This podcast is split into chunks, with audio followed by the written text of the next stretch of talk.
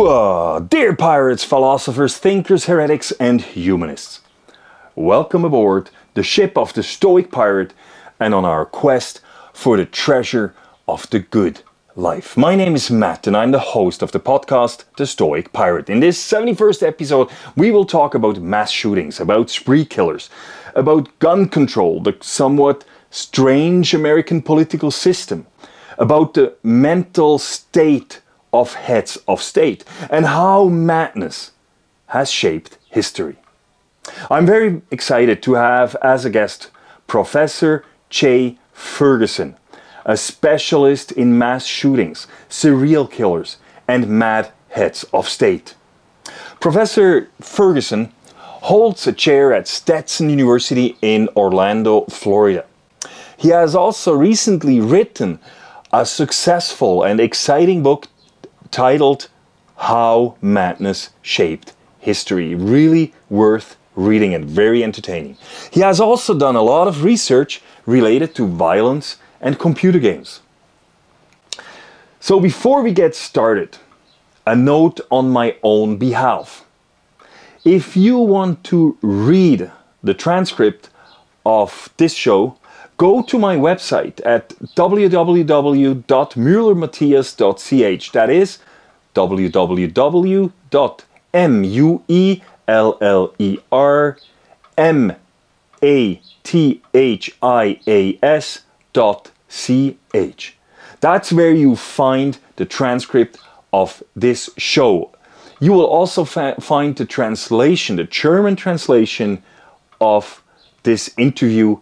that I had with Professor Dr. Christopher J. Ferguson. Okay, that's it. Let's get started. So, I'm really excited to have uh, Professor Christopher J. Ferguson here on the ship of the Stoic Pirate. It's my second show that I do in English, and I'm really excited to have you here, Christopher. And we're going to talk a little bit about mass shootings. We're going to talk about uh, mental health of mm, head of states and also how madness shaped uh, history. But before we start, um, why don't you give some uh, background information about you, about who who is Chris J. Ferguson, so my listeners and viewers they know a little bit about your expertise. International man of mystery. Yeah, no, I'm, I'm a clinical psychologist. So I got a PhD in clinical psychology, um, licensed as a psychologist, and I'm now a psychology professor at Stetson University, which is just outside of Orlando, which is uh, an amazing place to live.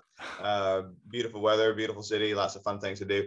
Um, and mostly spent my time. I, I, I, mean, I guess I'm sort of a forensic psychologist, so I, I really got into psychology to study things like mass homicides and serial killers, you know, kind of like a lot of students do. I, would seen Silence of the Lambs, and I think that, you know, was interesting. Uh, so, you know, it, it, kind of a goofy reason to get into a field, but nonetheless, that's what that's what did it. And then I ended up because of that, because uh, of all the like talk about like violent video games and mass homicides. Um, I ended up getting involved in a lot of video game research actually, which ended up being super lucrative, I guess, not in a financial sense because nobody makes money off of academic publishing, but uh, but uh, yeah, at least in terms of you know getting a lot of good science out there and uh, it turns out it's much easier to do video game research than mass homicide research. So uh, it ended up being a good diversion. But uh, but I'm still interested in in, in uh, the issue of like mass homicides and other other violent crime. So um, yeah, that's kind of that's kind of it. Um, I don't know what else you want to know. I'm married, have a son, 18 year old son, you know, so it's all it's all good. cool, cool. So you you were saying like you, yeah, you talked about you were like kind of like specialized in mass homicide, also computer games. We probably we I will ask you some questions about that. Is there any also like some say stereotypes or maybe connections between but um, first, like last weekend, there was another like um, mass shooting that happened in uh, in a mall in Buffalo. I think it uh, killed. There were ten people killed, three uh, left injured, and of course, such incidents they also make headlines right away in Europe, like breaking news. Uh, also this weekend, and if you talk with people here in Europe, and you ask, they, they always think like, "Oh my God!" Like it, this this incidents they, they they're on the rise in the US. This it's Yeah. there's happening more. Yeah. Is this impression right? Is that true, or are, are mass shootings on the rise in the US in the last years?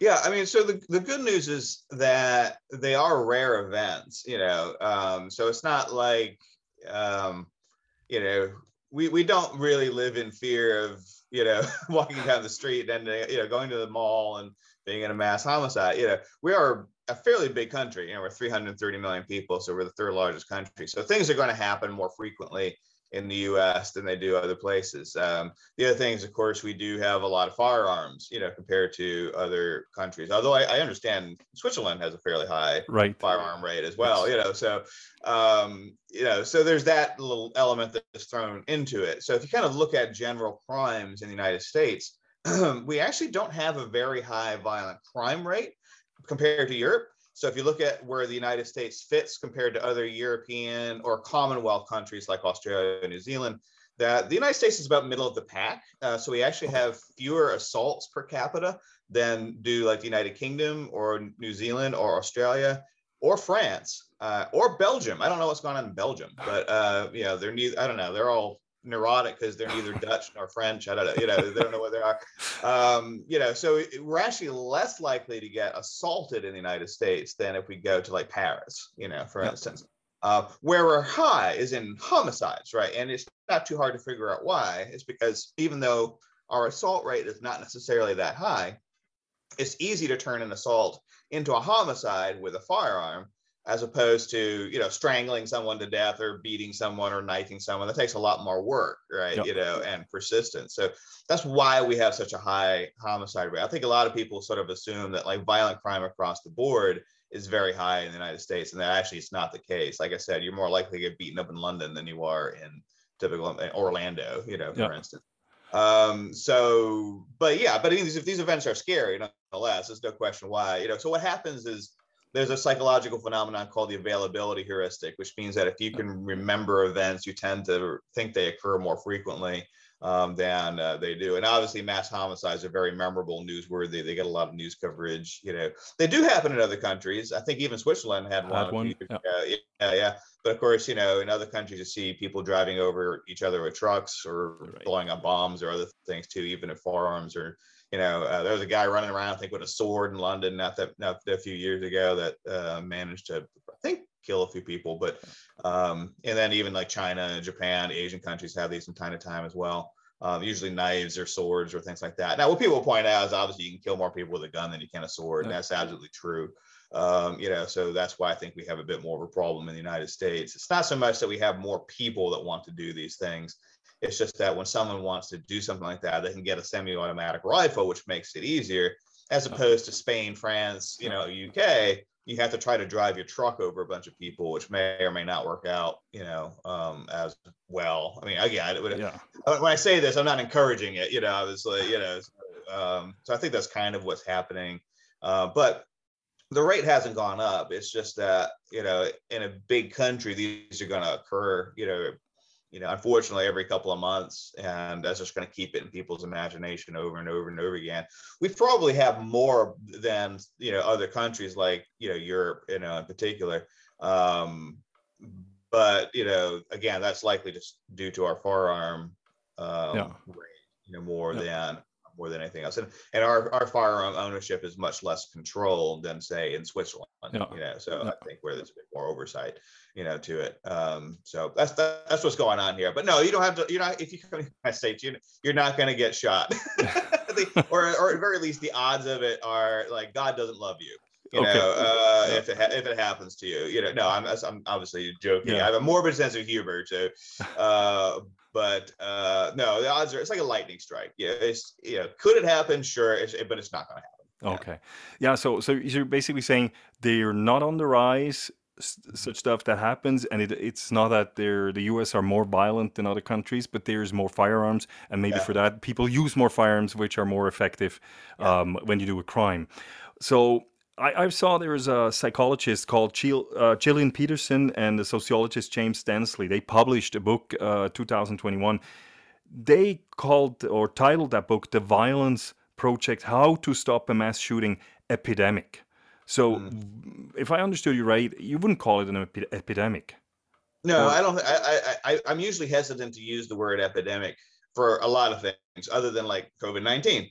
Um, you know, so the term is it, it sells books. You know, I mean, you know, I, I get it. You know, they probably sell a lot more books than than I do, so because it gets people scared. So fear sells, you know, and and but yeah, no, there's no there's no sense of it being an, an epidemic in any way that I would understand it in terms of it either being a common phenomenon uh, or it being an increasing phenomenon. At the day, the best data we have right now is that the level is staying the same and that it is still very rare. You know, Yeah. like I said, the average person, I've never been anywhere near a mass homicide in my life.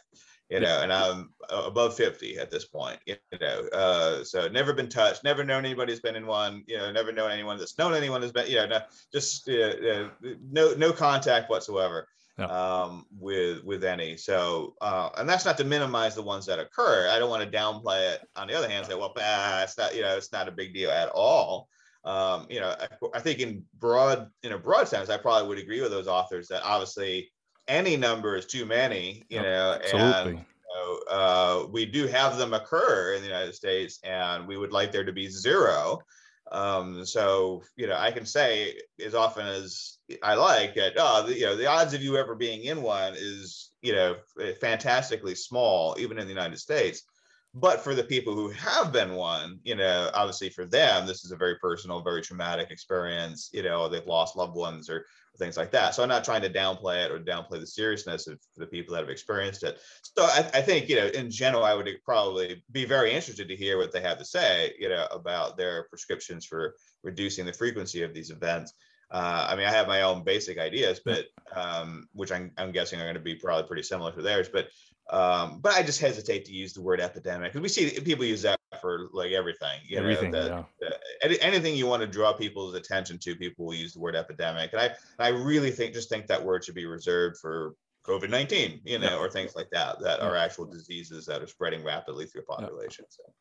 and you said it like uh, fear sells and i think Mm-hmm. that's also a little bit what happens in the media so like uh, like i mean an accident with 10 people where pe- 10 people die they probably don't bring it. If there's a bus accident somewhere in the us with 10 or 8 people dying they don't bring it. But a, mass shooting has something it touches us. Like it's something scary it's more and and, and it's funny because I, I like i read in a comment and you mentioned it all kind of like basically already before that you there is no not really a risk that that if you go to a mall that you're shot because I read in a in a on a reader comment uh read a reader comment on a new online portal of a German major German newspaper I think it was uh, Die Welt or Frankfurter Allgemeine. Someone wrote in the comment I quote in the US you have to expect to be shot at any time in a mall a school or a church even though Yeah. the US is a great vacation destination, I don't go there anymore. So, what, what would you, t- what, how do you, would you try to calm this person down? Yeah. and I, I think there's a lot like this actually, and, it, and I'm sure it hurts the tourism industry. Yeah, well, people do still come, so it's Yeah. bad. Yeah, I think COVID nineteen was the real bad thing for the Yeah. tourists. Yeah.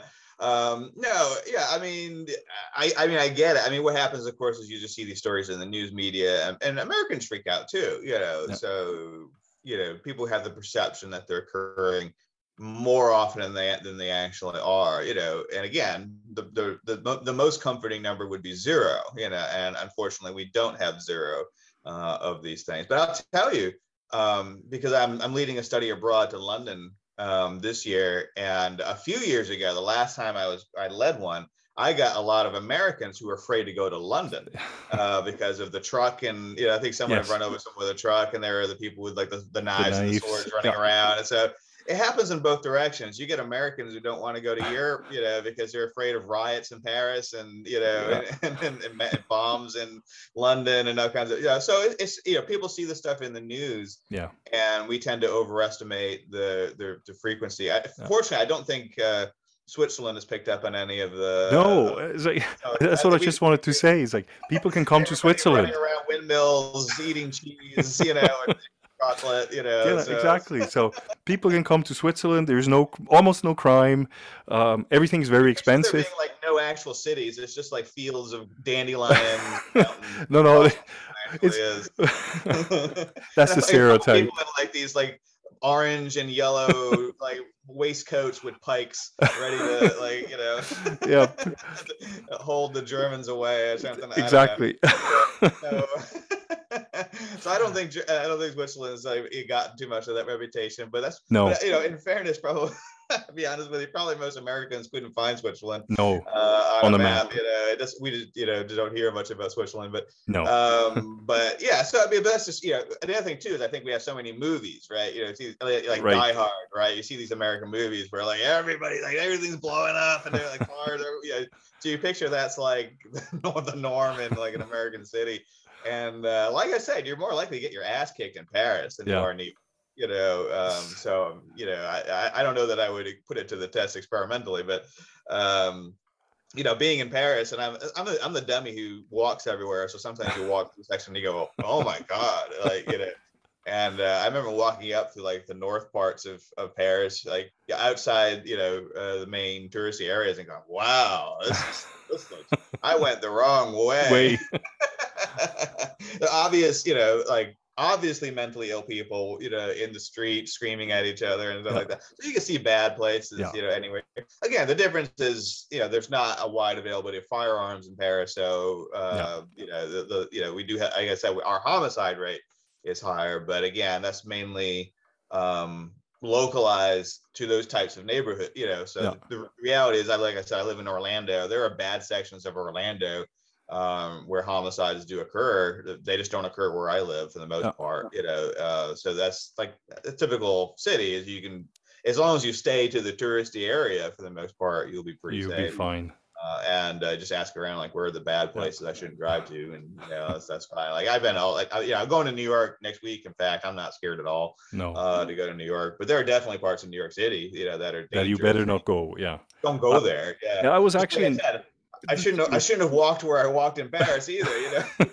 No, I was actually.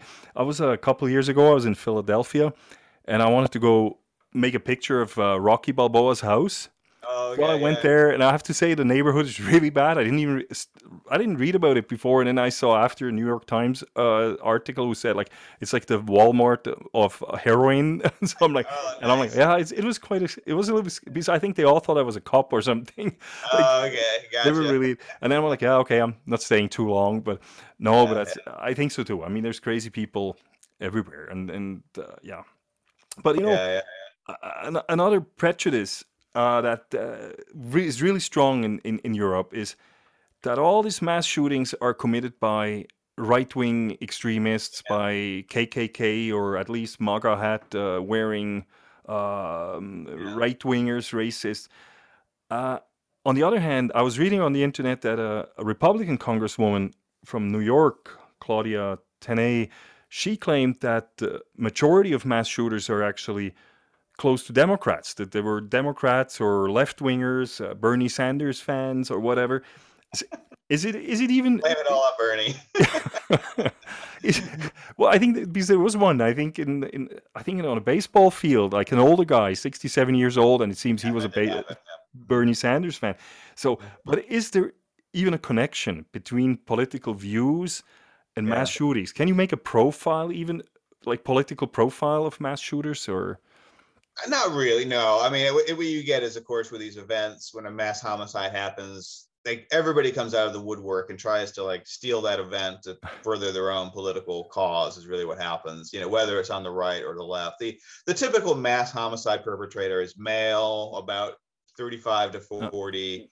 Um, non-political for the most part, you know, uh, hate, full of rage. You know, they're full Yeah. of anger and rage. They're antisocial uh, typically chronically mentally ill um, in most situations, and just full of resentment. That's that's it. That's the that's the profile. You get a few females as well, so I did say most are male, but you know, um, and uh, no, most mass homicide perpetrators have are not aligned to any particular, you know, politics. You know, so you get like the guy from was it 2018 or 2017 who like broke a window in his hotel and started firing down on a country music festival. Yes. You know, and he, he has the he, in the United States, he has the record. I think at this point for number, there's like sixty some people Yeah.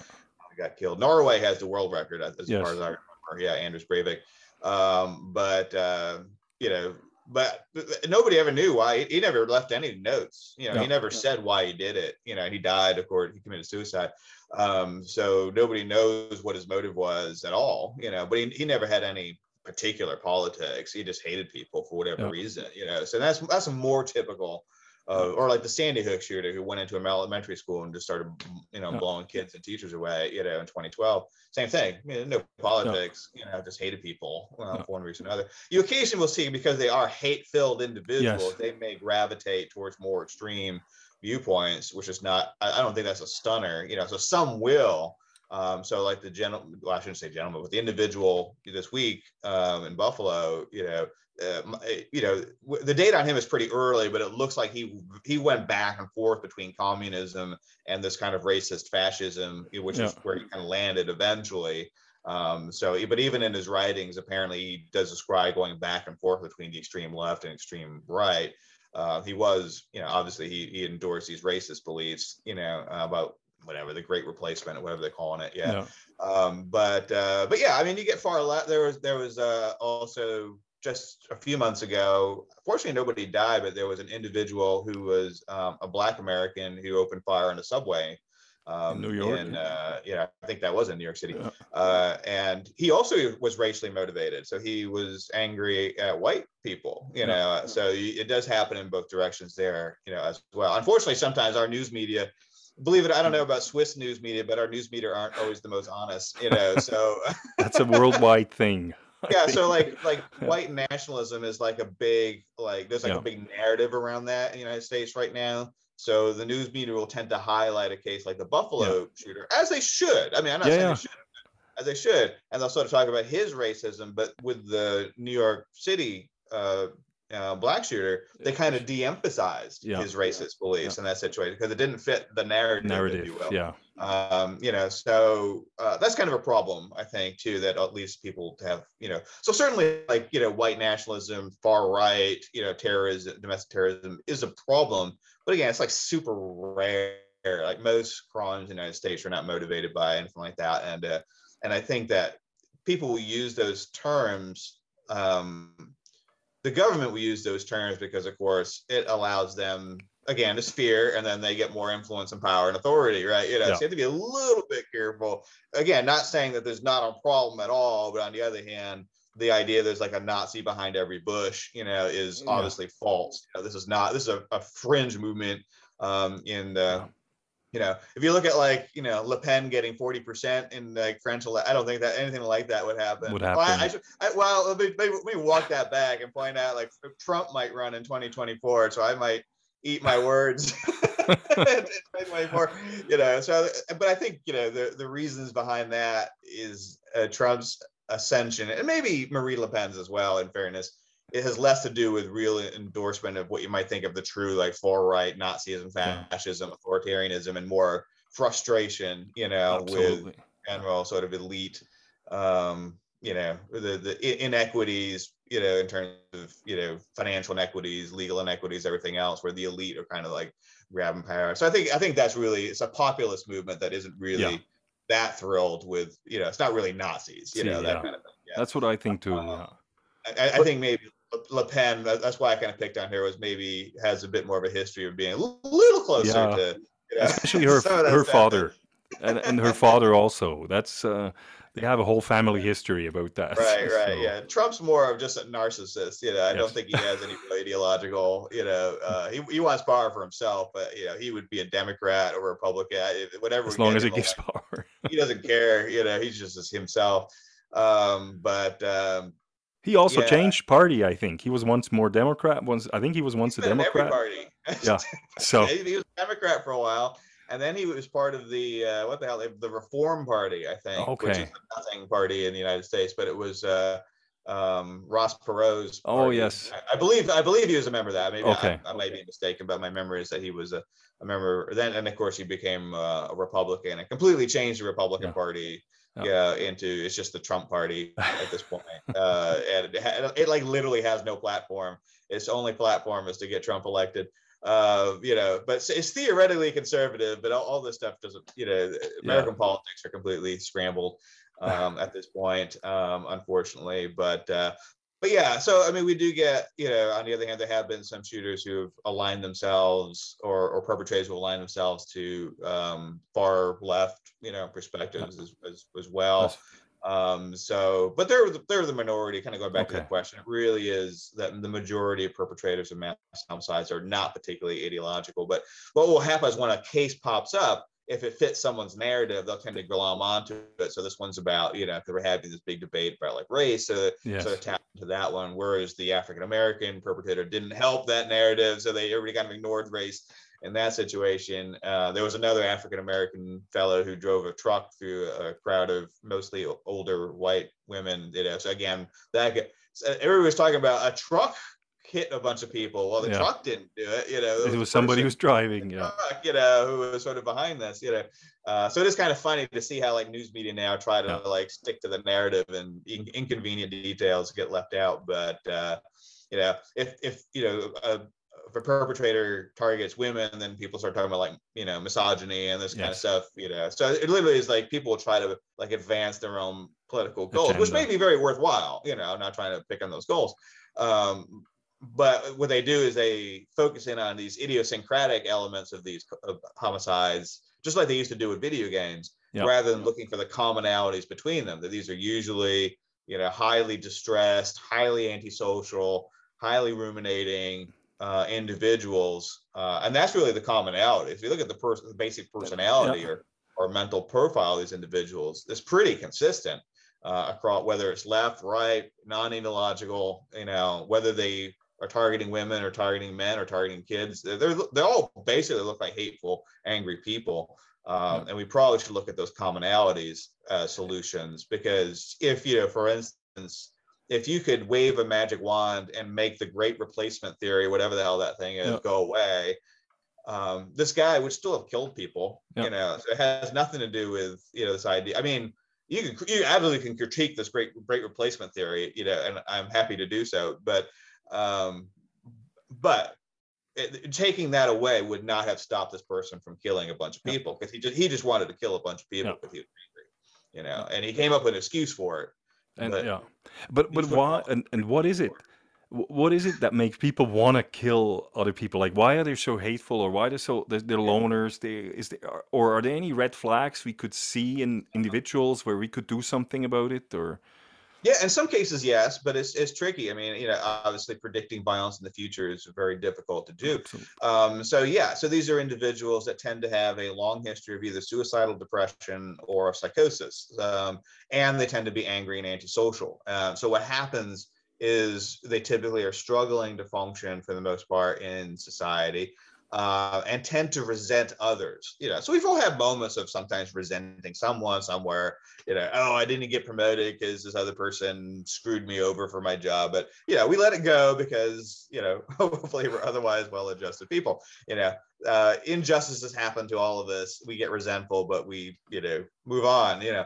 Um, these people tend to collect that, you know, so they it just just gets stuck in their head the unfairness of it all, uh, and they either blame a group of people, um, um, which they actually the, the group of people they tend to blame the most um, tend to be human resources departments because a lot of these t- take place in workplaces, right? You know, so if they get fired or their pay is being docked for one reason or another, they may tend to target you know their bosses and you know that kind of stuff.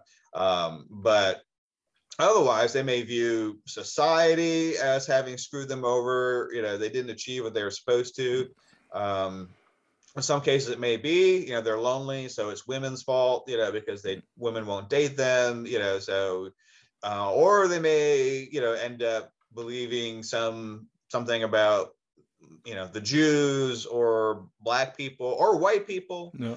Um, or cops. There was one shooting in Dallas where, again, another African American fellow targeted police officers and stuff like that. You know, um, so you know, people they may get resentful towards specific you know groups of people you know i'm trying to think in the european cases you know there there have been some cases yes. of islam motivated um, attacks there was the paris attacks uh, where two people uh, a, tar- a, tar- a targeted was it the charlie hebdo um, Hebdo, yeah. You know, magazine and then went on a rampage to to Paris, you know, um, you know, so you know, it, it, there there could be a lot of different reasons why people are angry, but below it, the sort of core personality style of these people is, is pretty similar. So if we really want to kind of like figure out how to stop these things, first off, we need to stop giving them the attention that they yeah. want, you know. So there really is this idea of, of, like first off, not using their names, you know, so they don't become famous as individuals. Yeah. Uh, but that's hard to stop, you know.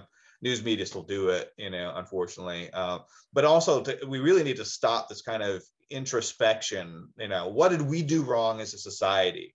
Is kind of the common response. You know, whether it's video games or you know the Republican Party or the Democratic Party or you know I don't know whatever whatever else people might be upset with, you know racial discord or something like that.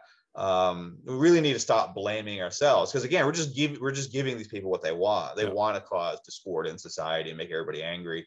Um, and you know, this guy in Buffalo, I bet he, he's tickled to death if he's looking at you know people on Fox News and CNN yeah. arguing over whether the Republicans are you know stop it. We just need to stop yeah. doing that. You know, for one thing, to because uh, that's just feeding right into what they want. You know, but uh, but other than that, I mean, I think it's you know part the, the you know in the United States we have we do have the challenge of like firearms are everywhere, yeah. so that's you know, that's going to add to the, the mix here. Uh, and unfortunately, our, our screening for access to them is is not very robust. Yeah. You know, we have there there are reasons for that, and I understand those reasons. I, I sort of would be open to the idea of some form of you know psychological evaluation or something like that for but i understand the second amendment you know people right now point to the ukraine and say like look part of the reason exactly. like ukraine doing so well is because everybody had an ak-47 and people were shooting at Russians from their windows and stuff like that. Like, okay, fair enough. I mean, that's that's a fair argument, you know. In that, I mean, I don't think we're gonna get invaded by the Russians anytime soon, but nonetheless, I get that argument, you know, that you know that that there is that other side of it that,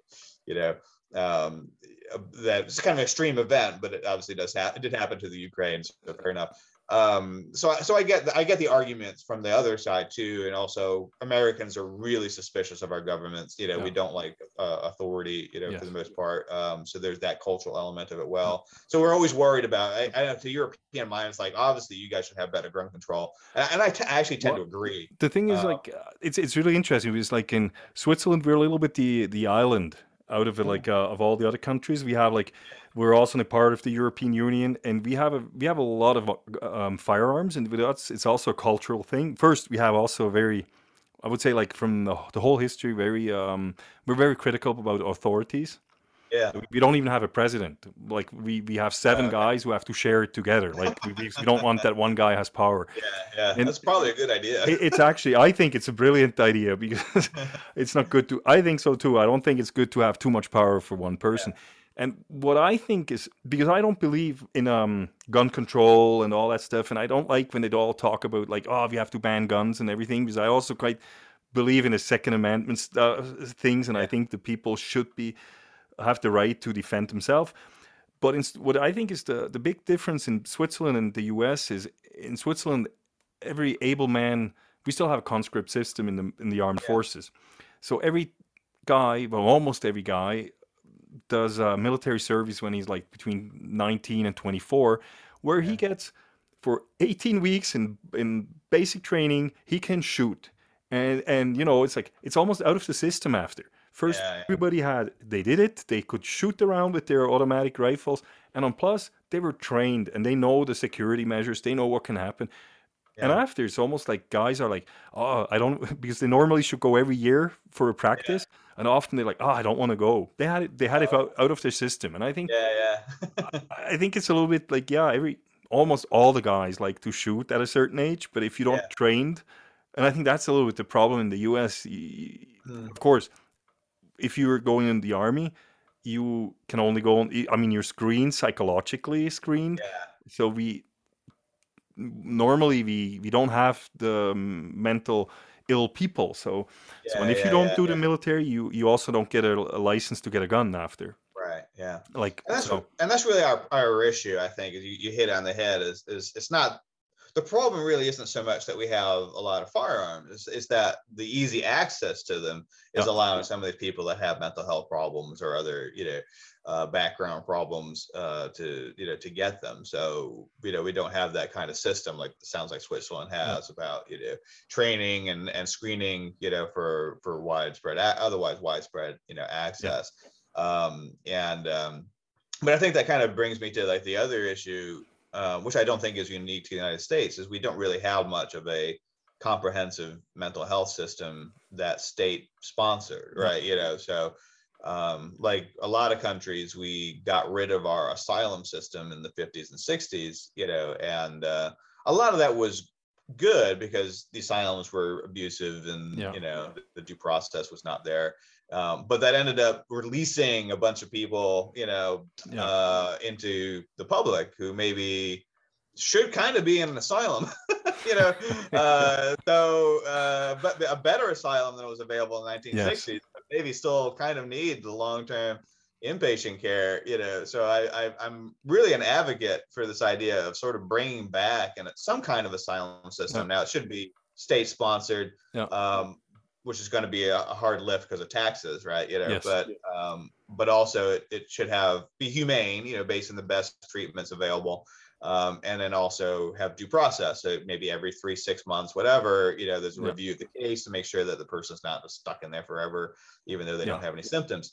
You know, so I think a few of those things might, you know, might might help. You know, uh, because right now you get in some of these situations, um, and again, I, the, the details on the Buffalo shooter are still kind of new um, at this point, but I know certainly in some some other cases, you do get these cases of like the, the person had no real you know no real obvious problems in their background, you know, and would have probably made it through, you know, uh, at least a perfunctory check. You know, they had Yeah. no red flags, if you will. But there there are some like you know in, in the Parkland shooting in 2018 and here in Florida, you know, young male again uh, attacked a school.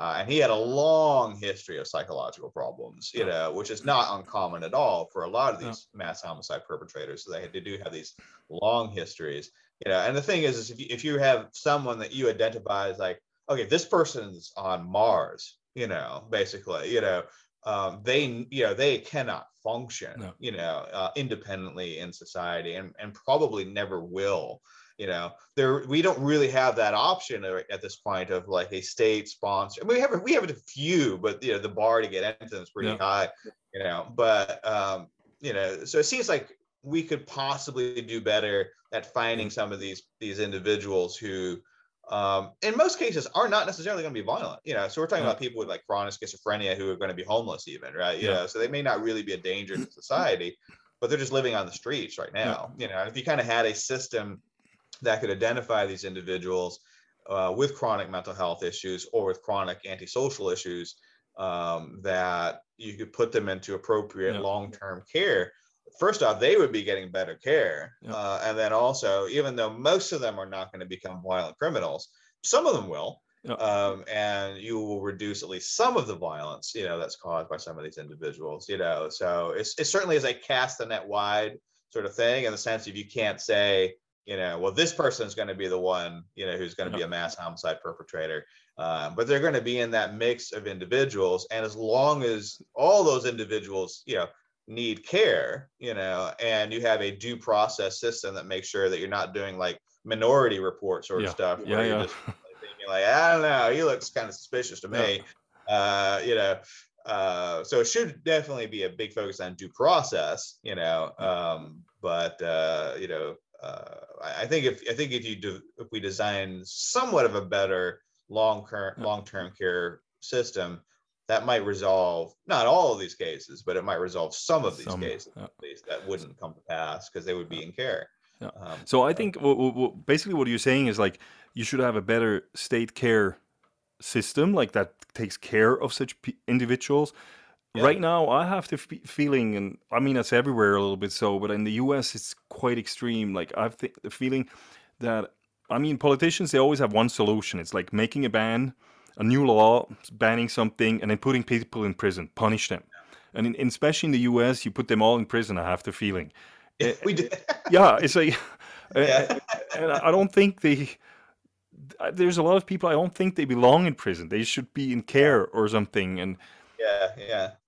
We have we have and actually getting this this uh debate with uh, a colleague of mine who's uh, in the Netherlands just recently in terms of like you know free yeah, measuring freedom if you will. Yep. Um, and so you know because there's always these lists that come out like the top 30 most free countries whatever. Yes.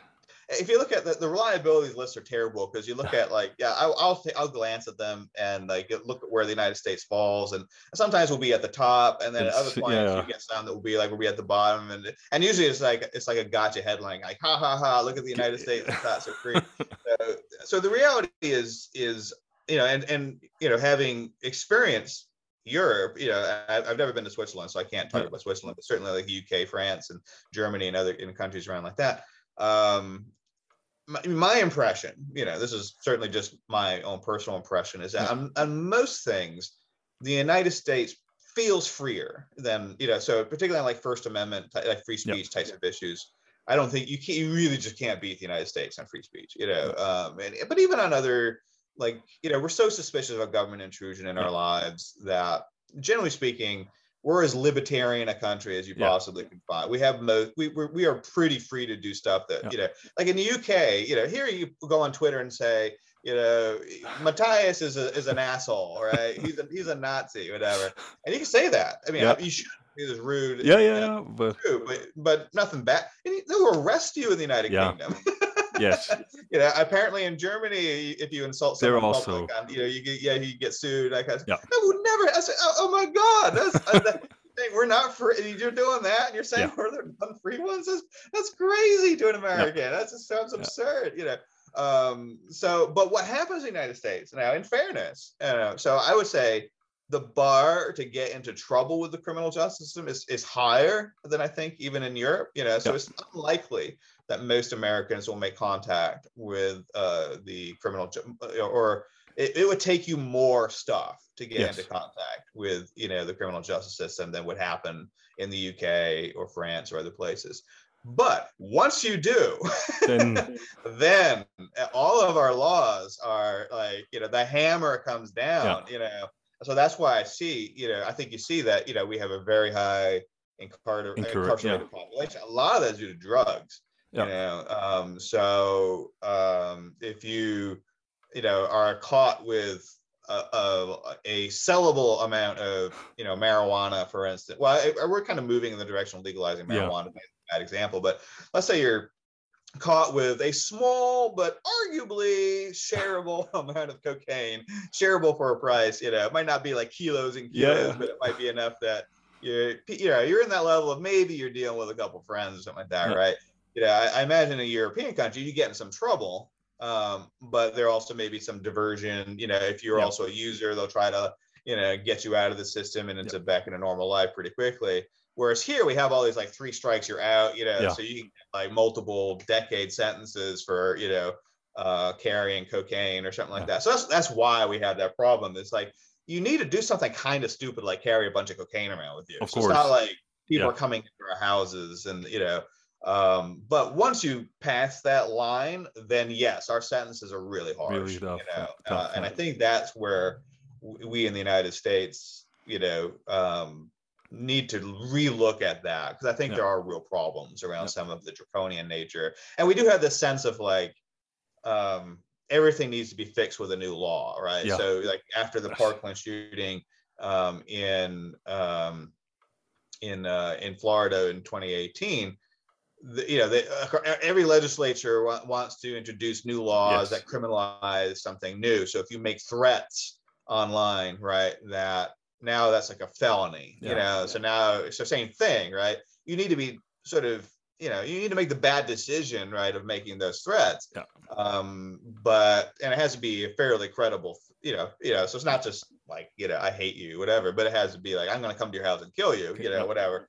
Uh, which should you shouldn't do, right? No. You know, but on the other hand, um, it's that's- just a that's- threat. Maybe that's a problem, right? You know, but is it is it the best solution to that problem to charge this person with a felony or to divert them into some mental health Yeah. care that may resolve whatever they're experiencing and they can go back into normal life without a criminal history, you Yeah. know? Um, so so unfortunately we tend to take a real problem, you know, I'm not saying we should do nothing with people who make Yeah. threats online, you know, we take a real problem and our answer is always to make a new law and New law, you know, have like a exactly.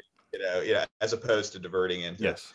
into mental health. Uh, and that's care. that's what I think. We just make everybody makes new laws for everything, and it's Yeah. like, and and and, and then everybody is breaking the law because there's so many laws you don't even know where you what to do anymore. Like, but um, also they, I mean, but if you talk about laws and everything, and the, there's also uh, they, there was also the idea of like banning um, video games, like Mhm. ego shooter games, and, and Yeah. and they're also everybody is like, oh, they're all all the specialists out there. Like even Donald Trump said, like, oh, it's the the the computer games were responsible for mass shootings. so and and it, they really have a bad r- reputation. I was it's, it's funny because I was like in 2000 2006 or 2005 6 I was uh for the Swiss Army I was I spent a year in the US in the US Armed Forces Fort Nice. Benning in Georgia Yeah. and we trained there on a computer game. We had like this everybody had his laptop. We had a, like a um, a commercial computer game, ego Yeah. shooter game, but it was brilliant because we were all really like going into um, uh, a town, uh, making like yeah, did all the stuff like the whole platoon. It was really Yeah. good for training. And when I came back, they asked me all about like, well, what kind of lessons learned, what could be, and I'm like, well, that's one thing we should do. It's really cheap. We can buy it. It's a commercial game, and Yeah. and then my, the chief of the armed forces, he invited me to come tell me him what I thought like what we should do, and he was like, "Oh my god, no, this is impossible. I'm not. We don't want to train people to become like mass shooters." Yeah, yeah, yeah. So it's, really a bad reputation about ego shooting games, and I I, I understood you were like kind of like a specialist on that too, like computer games. So is there any connection, or is that an urban legend that it's like? oh, that's uh, an urban legend. Yeah, Okay. yeah. So uh, the the the U.S. military doesn't want to train anybody to be mass homicide perpetrators either. It looks bad, right? You know, Yes. if you have American soldiers, you know, running down the street mowing everybody down, you know. Um, so uh, obviously, our our our foreign policy in the Bush years was pretty aggressive, but but generally speaking, the American soldiers are pretty well trained, Yeah. you know, and you know they're trained not to open fire on everything that moves, right? You know, and uh, generally speaking, if you like compare the you know uh, the performance of like American soldiers, even in these kind of crappy wars like Iraq and Afghanistan, I'm not in any way supporting yeah, yeah. uh, especially the Iraq War. That was that was stu- stupid. Yeah. But you know, um, but in terms of like the professionalism of American soldiers, they really, for the most part, you know, there were there were certainly a you know a few examples, but like Abu Ghraib, of course, that were horrible. But you know, for the most part, the professionalism of American soldiers was was was very high. Um, most of the civilian deaths in Iraq were because of the conflicts between the Shiites and the, the Sunni, you know, uh, the people there. Um, but look at that compared to Ukraine, right, where the, the, the Russian village is killing everybody. You know, it's pretty, it's pretty, pretty different. You know, um, and again, my point is not to like rah rah United States would do everything right because obviously we shouldn't have been in the Iraq War in the first place. But you know, um, but the soldiers, the soldiers good. are not Yeah. mowing everybody No. down. They're not. No, no.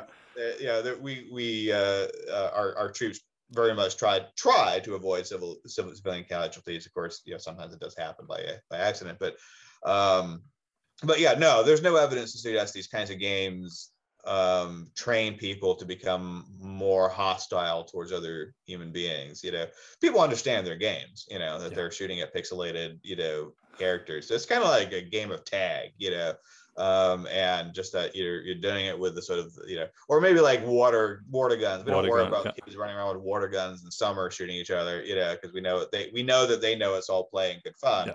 You know, and uh, and that basically still applies to video games. You know, as well. We just can't find evidence that you know. Um, playing these games causes youth violence or mass homicides or bullying or anything else that matters really for the most part and and i'm guessing you know the, the reason the military uses these things is for like team training and i guess that's probably what you would do so that has nothing to do with trying to make the soldiers No. kill more things you know um, but rather and of course in a lot of games and i don't know about the game that you use but a lot of games the games if you shoot a civilian the, the game ends and you have to restart from You where to- you left off right Yeah. you know so most of the games you know there are exceptions like grand theft auto but most of these games like call of duty don't want you shooting civilians uh, Yeah. in fact i just played um, the recent world war ii vanguard call of duty game and at one point uh, in the game i think i, was- I was you know, to be to be fair to myself i think i was a little confused about who these characters were i was like well maybe, I'll, maybe they're bad guys i'll shoot one and see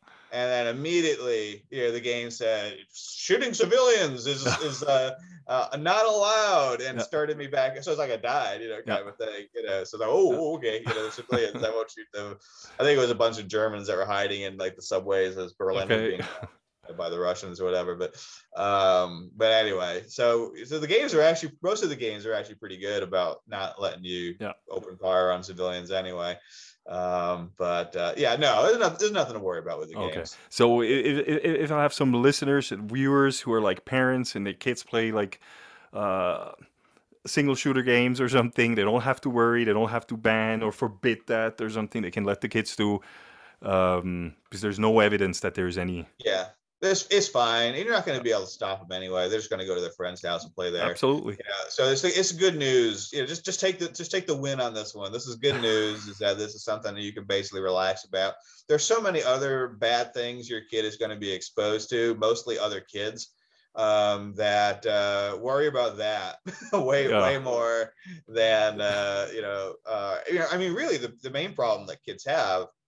Um, and some kids have right is their own parents it's when the Yeah. parents are antisocial or abusive or neglectful that's really the problem um, that that kids have more than Yeah. anything else, really. Other than sometimes other kids, if they're being bullied by other Yeah. kids or something, like that's that's bad too, of course. Um, but you know, those are really the two things I think maybe parents need to watch for. Is first off, you know, don't be a jerk parent. You know, um, make sure that your kid knows that they love that you love them. Yeah. You know, really, you know, whether you're more authoritarian or less authoritarian, you know. Um, that doesn't matter so much maybe you know just make sure your kid knows that whatever approach you take that is done out of love and whatever they do you still love them uh, and your kid will be okay on that side of it you know don't abuse them don't forget to feed them you know the typical basic, basic you know don't hit them with a wire you know i don't know things that should be pretty i don't think i'm coming up with like really Common stellar sense. uh, advice here and uh, and then you know the bullying side is really probably the thing pro- parents maybe need to worry about that's outside their control Yep. for the most part it's just you know maybe keeping an eye on that and making sure that your kid's not being exposed to or you know engaging in for that Yep. matter uh, too much of that behavior i mean every kid's going to be exposed to a little bit of bullying unfortunately but you know make sure that's not becoming an oppressive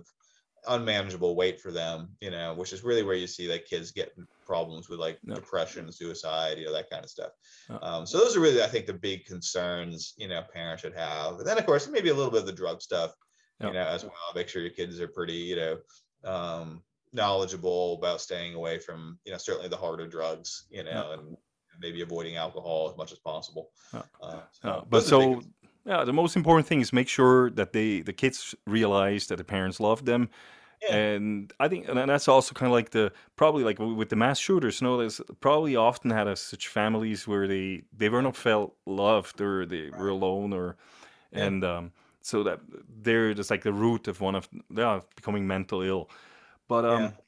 now it's interesting. We see um yeah we see we, ma- madness is not only found in mass shooters, but often also in uh, presidents. I said it to the beginning, in statesmen, uh, head of heads of government, politicians, Yeah. army commanders, or CEOs, and everything. And you have a, you actually have written a, a successful and uh, exciting book. I actually started when I saw, I, I researched you, and now I started reading it. Cool. And um, it, it's titled "How Madness Shaped History." Um, so, so l- tell us a little bit. What what are the key messages of your book? Not not no, no spoilers, so people will buy it. But uh, what is the key message of your of that book? Yeah, yeah. So it was actually motivated. Uh, well, first off, I love history, you know, so you know, this was an excuse for me to write like a crossover history psychology book. But it, it was motivated in part because there are a lot of these other really good books out there that kind of talk about sort of like the rise and fall of civilizations, and they tend to focus in on like structural or environmental factors. So it's like, you know, was it guns, germs, and steel is a good example of that, where you know, they talk about like the, the reason like you, the Europeans became dominant in the 15 1600s is because of a combination of like yeah they had horses right Yeah. you know and uh, they managed to survive these like smallpox and, and this kind of stuff and build up immunities right you know and they had the wheel and they had boats that could sail across you know you know so kind of a combination of these structural technology factors but also they were lucky enough to be where there was a lot of steel they were immune to the right diseases because they've been exposed to them uh, and they had things like horses, you know, that like the New World, uh, well, you know, New World in quotes, you know, the the the Americas did not have horses, and they didn't have they, ne- they never developed the wheel, right, and they didn't have big boats that could sail across, you know, and and they hadn't been exposed to smallpox. So what happens is why do the Europeans sort of conquer the Americas?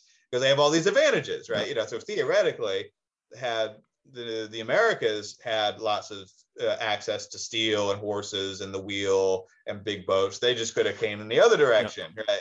And, and yeah, so in other words, it was nothing unique about the cultures themselves. It really was just circumstance that led to like the rise or fall of one. And I think there's actually a lot persuasive about that. I think that I think I don't think that's wrong, yeah. um, but it uh, sort of left out this element of like the great person hypothesis, right? So there's also yeah. the great person hypothesis of, of history that basically says that like individuals do matter, right? So we can even look at recent history. Yeah. You can look at again, I keep picking on Ukraine, but like Zelensky, right? In yeah. Ukraine, he had that choice early on. He could have left Kiev or stayed.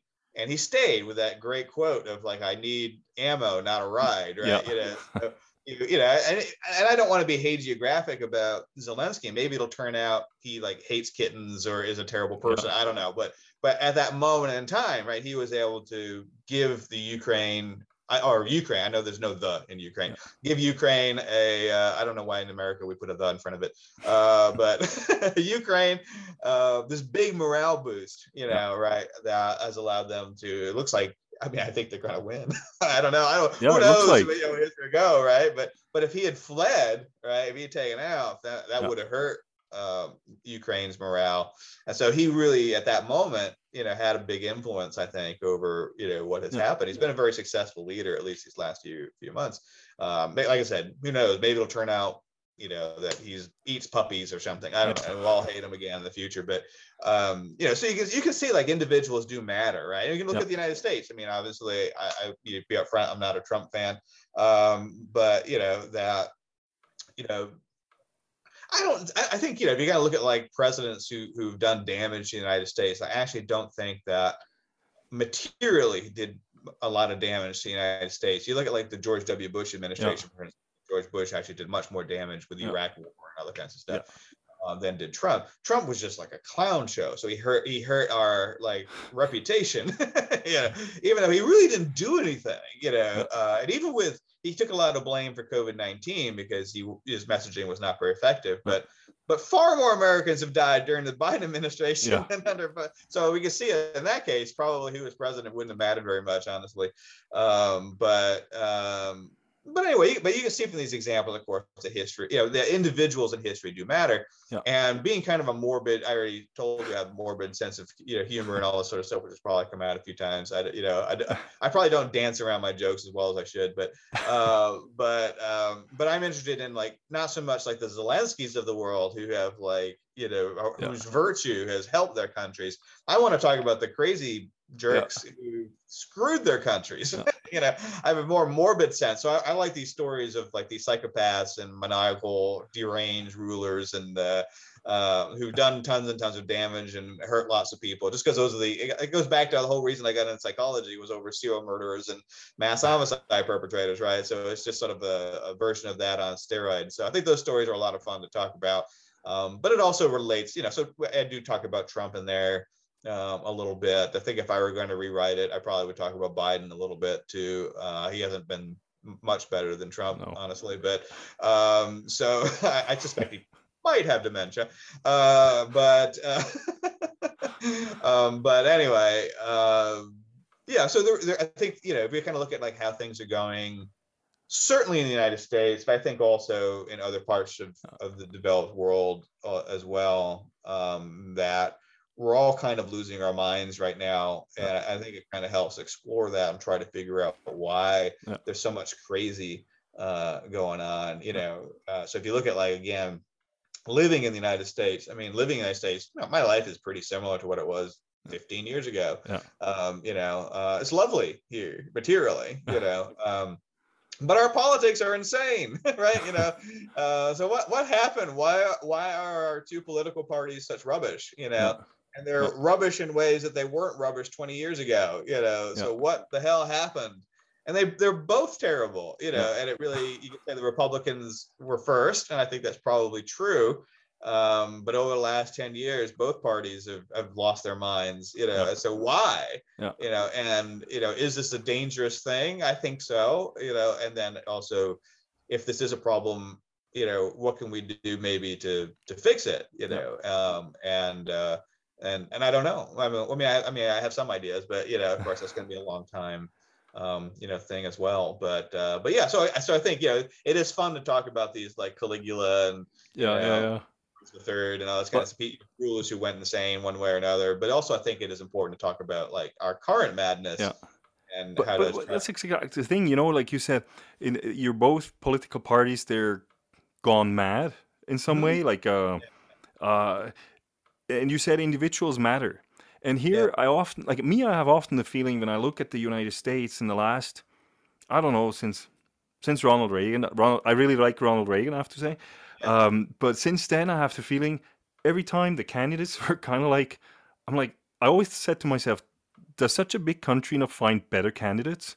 yeah, like yeah, like like uh, and it's getting worse like I, I have feeling like if i i mean i'm sorry also hillary clinton also i had the feeling she's uh, she's not she has also mental problems i have to feel Yeah. uh, like she comes across um trump we talked about already like Yeah. he's very different uh it's very special and then we have um joe biden who i think is also like like yeah he's dementia probably and he says stuff that i'm like how can that be that uh, uh, the head of the state uh, Sadie. I mean, you know. So what do you expect? I mean, there's so many good people, and why don't Yeah. you like? Is it also that the individuals destroyed the parties, and like that maybe some good Yeah. people they even they don't even want to go and get involved anymore? Yeah, yeah. It's a, that's a great question, and it's. I mean, obviously, it's a complicated answer uh, to it. So I, I agree with you that I think I like Reagan fine. You know, um, I voted mostly for Democrats since then, but and I was only a kid when Reagan was president. But um, you know, since I, I kind of like think of like since Reagan, uh, I, in my own head, I refer to this idea of like we're in the era of the bad presidents, right? Yep. You know, and that maybe of the of them all, Obama was the least bad of the bad Yep. presidents, but all the other ones were rubbish in different ways. I mean, and a lot of it was structural. So you had like Bill Clinton, uh, who's very charming, you know, maybe a little too charming with, with the ladies, but um, uh, but he kind of he kind of started this idea that was embraced by both parties. To in fairness, of this idea of like globalization, right? Yeah. That putting all of our manufacturing in China, what could go wrong? Yeah. right? Yeah. we'll have to make our mask, our semiconductor. You Yeah. know, I guess it's more Taiwan than China, but you know, w- w- w- all these important things we'll have other people make, but we'll just buy it all. You know, and uh, yeah, as long as you have no conflict, that works out pretty good. But it turns out, right, in the middle of like a pandemic, it's not such a good plan anymore. Yeah. It also screws the lower classes, you know, the working classes, right? Yeah. Who were those manufacturers, right? You know, so yeah, you, know, as being in the elite classes, you know, and I guess you would include academics in that, right? You know, it's nice to be able to buy cheap junk, you know, that's Yeah. made in China. Uh, but for the manufacturing classes, that screwed them over, right? So they're angry, you know, that they should Yeah. be able to have a, a living wage, you know, making cars or surgical masks or whatever, or electronics or toys, whatever else that were made in the United States or Switzerland or Germany or, or the UK or wherever else. Now they're all made in China and Mexico and places like that, right? You know, so we can buy them cheaper, which is cool, but it screwed over a whole.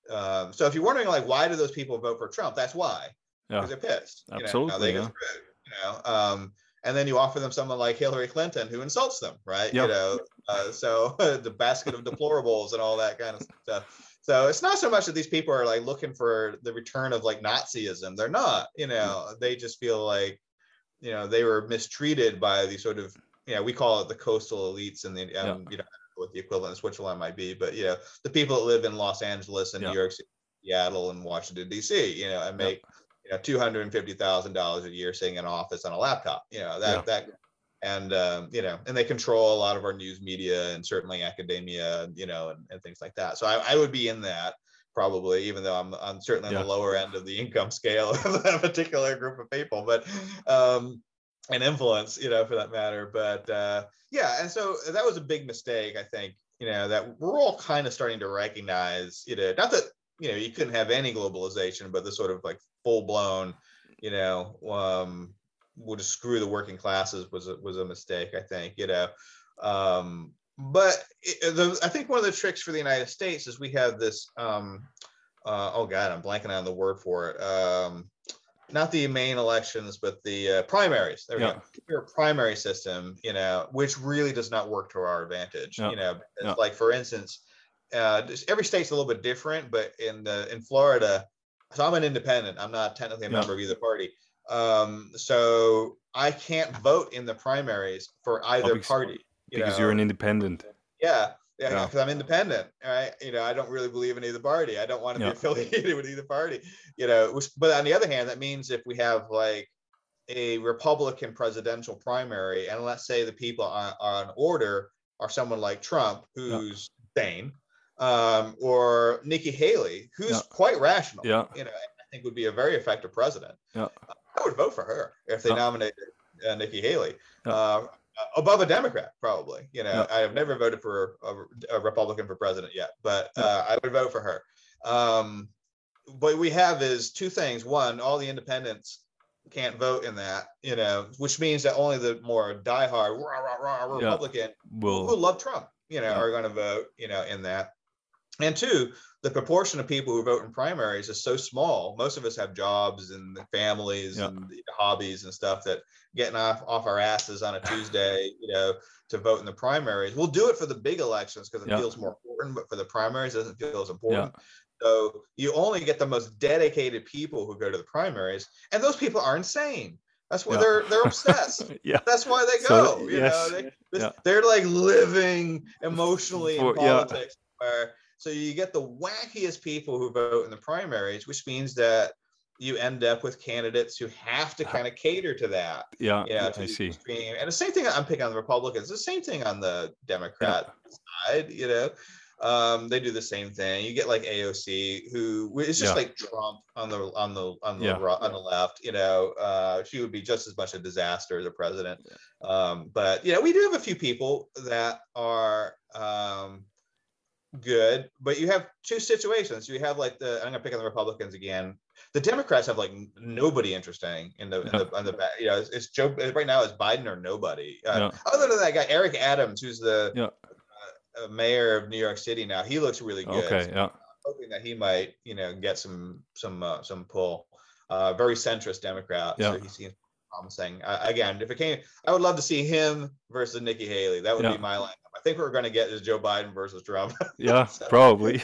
yeah, Looks but like. the, the problem is you get is you either have someone like Nikki Haley who tries to stay fairly centrist. She may occasionally throw a piece of red meat towards the to, towards her wing nuts or whatever, but tries to stay more like a normal human being. But then she won't get traction because she's more reserved in her you know uh vocalizations other than like trump who's like all over the place you know kind of stuff you know um so you'll have that or you may have someone like desantis so he's our Yeah. governor Yeah. in In Florida. very popular Yeah. uh, in in Florida, and he's gonna he's up for re-election. He's absolute. I mean, I would, you know, um, absolutely bet a steak dinner that he's gonna Yeah. get the reelect reelected in Florida. People, even the Democrats, kind of like him. Um, well, surprise to a surprising proportion of Okay. Democrats like him, at least. Not not, not everybody likes him, obviously, Yeah, yeah. but um, but uh, his policy, he, he actually, so like, there again, it's kind of, uh, you know, his pol- his approach seems to be to kind of mostly run things normally. So Florida's running fine, Yeah. other than he likes to then create these controversies over culture war sorts of things. So he kind of like runs like a normal bureaucrat, Yeah. which is good, which Yeah. makes him different from Trump, who was Yeah. just like a bull in a china shop. So Yeah. he's running things like a normal Republican, but he he- but he's cynical enough to like do these things like you know uh, like the oh, the whole controversy over Disney and Yeah, whether yeah, you yeah. talk about you know so and some of that stuff you know I mean, this is where I say things are insane. So if you like kind of look at that issue where he's basically saying he's trying to limit what can be said in terms of like sexuality or gender in, in, in, in schools. Um, and here's exactly what I'm talking about, where both sides are just making each other nuttier and nuttier, right? So some of that is makes sense. Like there, there probably is a core real problem with some schools, anecdotally at least. May not be most schools, but anecdotally, some schools have screwed up. No question about it, you know, and have done things that probably are not wise ped- Yeah. pedagogically. So, could you handle that in the legislature? Sure, you could. Uh, but then, of course, what happens is the Republicans will release a piece of legislation that's vague enough that not only is it banning stuff like you know showing elementary school kids an explicit video or something like Yeah. that, right? Which you know, nobody thinks that you should do that, you know. Yeah. So it's not it's not very clear in the language. So now you have teachers who are gay who are like, well, can I talk about going kayaking with my husband this weekend? You know, uh, the law actually doesn't say you can't. Yeah. It doesn't say you can either. You know, so it's not really Okay. clear. You know, so the law doesn't really say you can't say gay. You can say gay, you know, Yeah. but it, or at least it doesn't explicitly ban you from saying Yeah. it. This doesn't make it always quite clear what you can say. Um, but then what will happen? So the the right now have escalated the situation, right? So then the left will then escalate and say, Yeah. well, in our schools, we're going to show kids this book where they have an explicit scene of one person giving another person a blowjob in it, Yeah. right? You know, which like ninety percent of people think even in high school is not appropriate. You know, right. so- Yeah. and then the right because so now like the right is like less crazy than the left and then the right will will start with this whole like well you guys are all pedophiles you know you're all Yes. sort of stuff like oh my god. And it's just like each side is just escalating. Escalating. Yeah. crazier and crazier in their decisions. And so all of these things like you know talking about like critical race theory in Yes. school talk about gender and sexuality in school are just both sides being stupider and like in, a, in like a race to like idiocy you know? And the the problems are real. I mean a lot of the stuff probably if you you ask 90% of parents you know they'll say yeah we ought to talk about like racism slavery and jim crow and you know try to uh-huh. get people not to judge each other based on race. We should talk about that. But we shouldn't say the modern united states is like awash with systemic racism or Yeah. stuff like that or which is not true you know? They're not the same as like 1955 united states or the indian caste system or something like that or nazi germany or whatever like that you know? And and you just can't they're just like yeah if you could take like 10 sane people who are five of them republican five of them democrat put them together in a room i'm sure you could work out most of these Yeah. issues and they just don't. That's american politics right now right? It's just, no incentive for people to get together and say okay hey, everybody let's walk this back a little bit. We've we've gotten Yeah. off. We've, we've gone down a garden path with this you know? Let's walk it back. What is a what does the data say we ought to talk to kids with at any given age level about sex you know Yeah. for instance. What actually helps them as opposed to makes me feel good as an adult uh, you know or screws over the other side or just trolling the republicans or trolling the libs at this point you know. What does the data say is helpful in terms of talking about race you know Yeah. or ethnicity in terms of bringing people together Yes. uh, you know, and uh, making everybody more egalitarian, as opposed to simply pissing everybody off or thinking that you can't succeed in the United States because you're black, or that if you're white, you are guilty of white fragility or something like that. You know, um, you, you know. eh, On the other hand, you know, that's the same thing. You know, people, the the left has put some stuff into schools that obviously is harmful, obviously is bad, and then they'll deny it. They say we don't teach CRT in school. Yes, you do. Do yes, yeah. you do. You don't Delgado or you know um, Kimberly Crenshaw, but certainly some of the pedagogy in some schools is influenced by CRT. Let's just stop with that altogether. But on the other hand, then you have like Texas banning Martin Luther King. You know, oh, come, Yeah. on, come on, people, you're both insane. Insane. You know, this is you know, So you that's American politics right now, right? So- you know, it's the most embarrassing thing about the United States. I will tell you, like, we're not that bad in terms of crime. You're not going to get killed but, uh, actually are pretty free. you know, don't worry about us. We're not like oppressed or anything. But American politics is absurd. Yeah. Absolutely absurd. We've gone crazy with our politics. so, And so that ba- is, is humiliating. but so you basically have to be a little bit psychopath to, to go into politics. In sure, absolutely. And- Yeah. And I mean, but isn't that also a little bit like? I mean, I read that also. You know, like many successful CEOs are have are pronounced narcissists, and Yes. like so you have to have in some way a, a certain Yeah. psychopathic um, side to be successful. But now probably it's almost in the U.S. Not only in the U.S. I, I can tell you there's a lot of weird politicians, Sure. very narcissistic, also in Europe. Um, but now it's almost going too far. I think you need Yeah. a certain narcissistic uh, side to be successful, but now it's going too far. Yeah, yeah. And, and, and another question I want to ask you is like, what, what you said, like you really like this, like uh, Morbid and Caligula, and so wh- which one Yeah. is the most for you, the most uh, your favorite, crazy, mad, um, uh, polit- like a head of state or conqueror? Yeah, or yeah. Whatever? They're there, there are a lot of great ones. So it's like asking me which of my children is my favorite. I've only got one child, so it's an easy question for me. But um, no, I mean, I think probably, probably, my favorite person to talk about is actually Elizabeth Bathory because she was a female serial killer from the late uh, 1500s and uh, really grotesque, disturbing story because uh, she was a sexual sadist. Um, and stuff. And you know, the estimates were that she killed somewhere between 350 and 600 young women over the course of maybe 20 or 30 years. Um, so she's a fascinating story, but you know, she wasn't, you know, she was a noble woman, but she wasn't terribly involved in like national politics or stuff like that. But you know, politicians, of course, like Caligula is fascinating. He had a mm. four-year reign as a Roman emperor, just like was a disaster. he had one good year, and then it looks like he probably got some kind of um, brain infection, like an encephalitic or meningitis type infection, and left him in rough shape. And uh, he just went, you know, just went nuts and oh. uh, uh, almost tore the Roman Empire apart in, in the last three years of his reign before he's finally assassinated. Uh, so he's, you know, in terms of like just sheer crazy uh, over a short span of time, uh, he's uh, he's pretty fascinating. Uh, of course, you get to your usual favorites like Hitler and Stalin and Mao and that kind of stuff, who went through tens of millions of people of their own. Well, I guess yeah. Hitler was maybe a little bit less than that, but you know certainly Stalin and and Mao killed off tens of millions of their own citizens, not just other people's citizens, but their own citizens. You know, so those are always kind of fascinating stories. Um, but there there are a lot of really good ones. You know, even some yeah. of the ones that are like like George the Third of England. He wasn't a bad guy, but he had like it looks like he probably had porphyria, uh, which is a hormonal imbalance that made him nuts. You know, essentially. So the good news there was uh, England had already become mostly constitutional parliamentary system by the time he was king. Um, and uh, the kings had a little bit more influence then than they do now. Um, thank well, it's a good thing they don't have any influence now.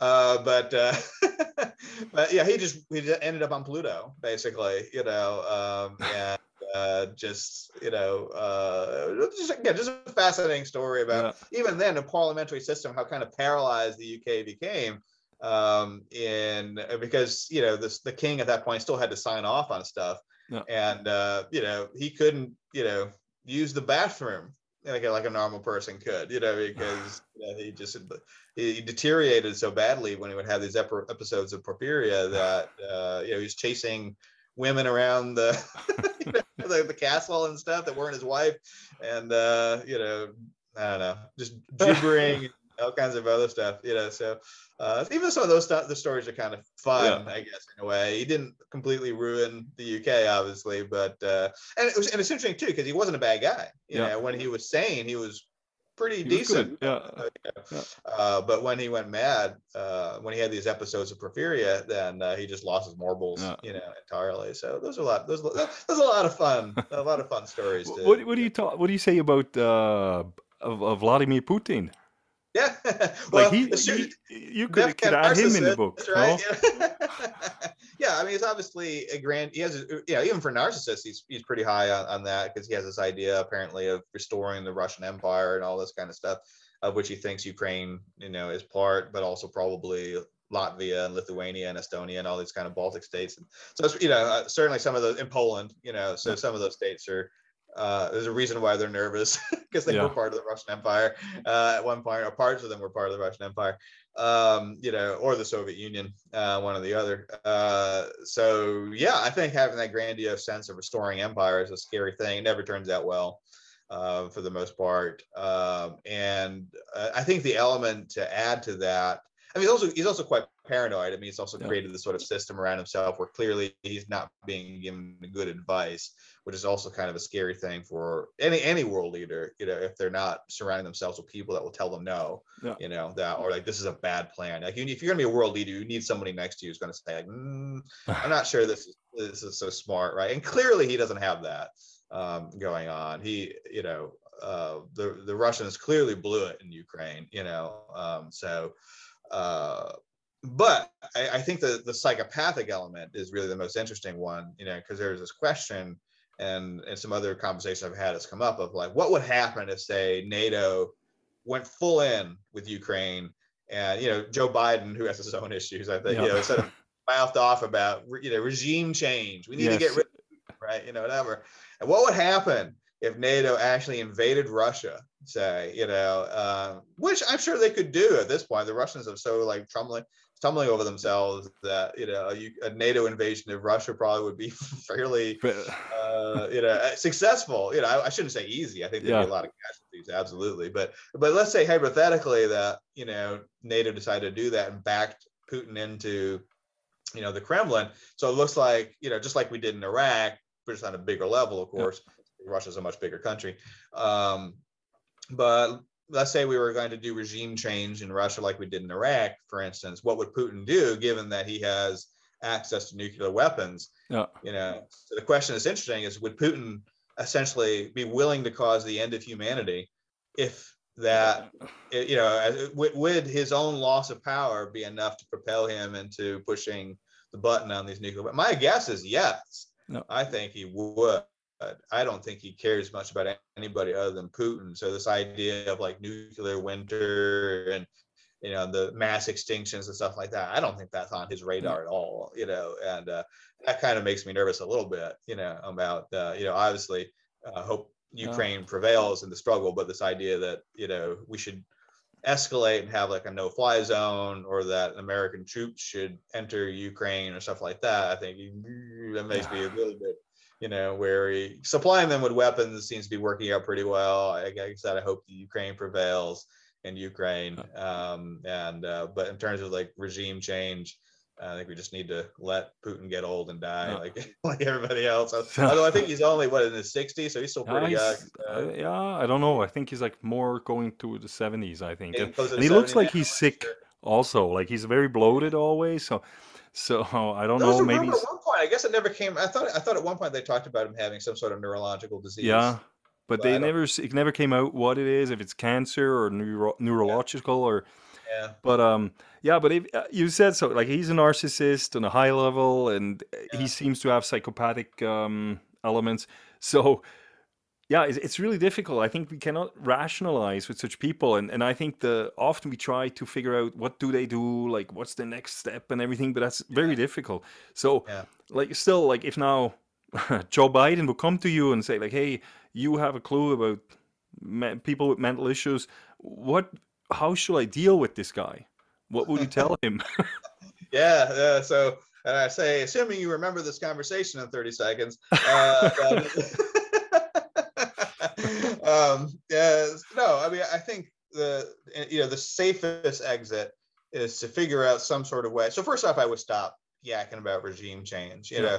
know. Um, but I, I think the safest way out of this is probably to find some kind of you know, people use the term like off ramp or face saving, you know, something where Putin can exit Ukraine and get something yeah. you know whether that's the removal of the sanctions um, or you know some other you know kind of like the, the cuban missile crisis we removed some missiles from eastern yeah. europe or something i don't know something that you know this kind of, maybe maybe it's a token you know maybe it's not really going to be something super substantial but something that he can say like look i invested all this in and here's what i got oh. you know from it um, you know i i don't think you can give him any Ukrainian territory. I don't think that's fair to the Ukrainians, uh, and I don't think that would discourage him. So it needs to be enough that he's discouraged from trying this sort of thing yeah. again.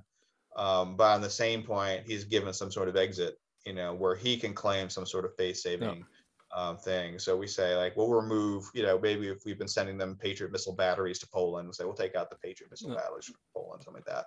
And then five years later, we put them back in, you know. Uh, so, yeah, but at least at the moment, he's given this, yeah. this chance to yeah. sort of save face and and um, you know but but that's that's tricky i mean i i, just use that as one example I mean, as i say this and if you have any polish listeners they're probably pissed off oh my god no no yeah, yeah. of course no, i get it i get it. i'm not i'm not saying that has to be the thing yeah. you know uh, so obviously you need to take some time to but, figure out yeah. what kind of like, you have to give him something yeah that it, it should be token it, should, it shouldn't really like you know because yeah. Poland will legitimately say, "Well, that's going to make us weaker." Now, and that's, that's I just that just came out the top of my yeah. head. So maybe something that's not really going to make like Poland weaker or that kind but, of stuff, but that you can say like you know, something that makes him look yeah. good. We'll cancel, you know, multinational exercises in Eastern Europe this yeah, year. Something like this, yeah. Kind of something, you know, might be a reasonable kind of token yeah. gesture. So yeah. he can say, haha, you know, NATO's scared, they're pulling yes. back, whatever. He can do that on his national TV. Uh, where we really didn't give him much of anything at all. Yeah. Uh, and then, you know, um, hopefully that restores Ukrainian sovereignty um, at that point. But it also comes a question of like, how long do you want the war to go? You know, because if, if Ukraine is doing well, um, if they can restore their eastern frontier and theoretically even get the Crimea back, you know, yeah. uh, that would be awesome for the Ukrainians. So, but on the other hand, that would be humiliating loss yes. for Putin. So, and that know, doesn't go with a narcissist. I think you should. No, no, that'd be a, that'd be a harder sell. I mean, I think yeah. they might be able to, you know, take back their eastern territories because yeah. that was never formally ceded to, you know, to well, none, none of this was formally ceded to Russia, but I don't think Russia formally annexed uh, yeah. those territories, either the the Donbass and stuff, but they did annex uh, Crimea. Um, so, but anyway, anyways, getting into the political yeah. science, but but you know, basically, you know, uh, you need to give them something so, yeah. to off ramp, you know, uh, without screwing the the Ukrainians and without screwing the Poles or the Baltic states or the other other countries that are on the border of Russia that are nervous um, you know, because a lot of these parts are part of the Russian Empire, if yeah. you will, including Poland and the Baltic states. So they have a good reason to be scared. Yeah. So and Finland. So the reason yes. why Finland NATO wants to go join NATO. Yeah. And Sweden. Yeah. They they've been attacked by Russia before. So well, exactly. They have that's also they actually have also that's why they also have quite a lot of guns in Finland. Yeah. They also have a yeah. Uh, I've heard that Finland's military. So to pick on Europe a little bit, Finland apparently is one of the few uh, European countries to actually live up to their like the two percent yes. of GDP yes. that they're supposed to contribute, even though they're not in NATO. They're not in NATO, but they but they know why. Yeah, they know yeah, why, yeah. and that's. Yeah. yes. all the I blame it on the Germans. The Germans are just kind of hanging out, you know. yes. Nude sunbathing in summer near their lakes, going like, "Oh, these Americans! Why, why don't they have healthcare the way we do?" Exactly, but now they're your national military. That's exactly being invaded by Russia. exactly. Yes. So I think we made the whole tour.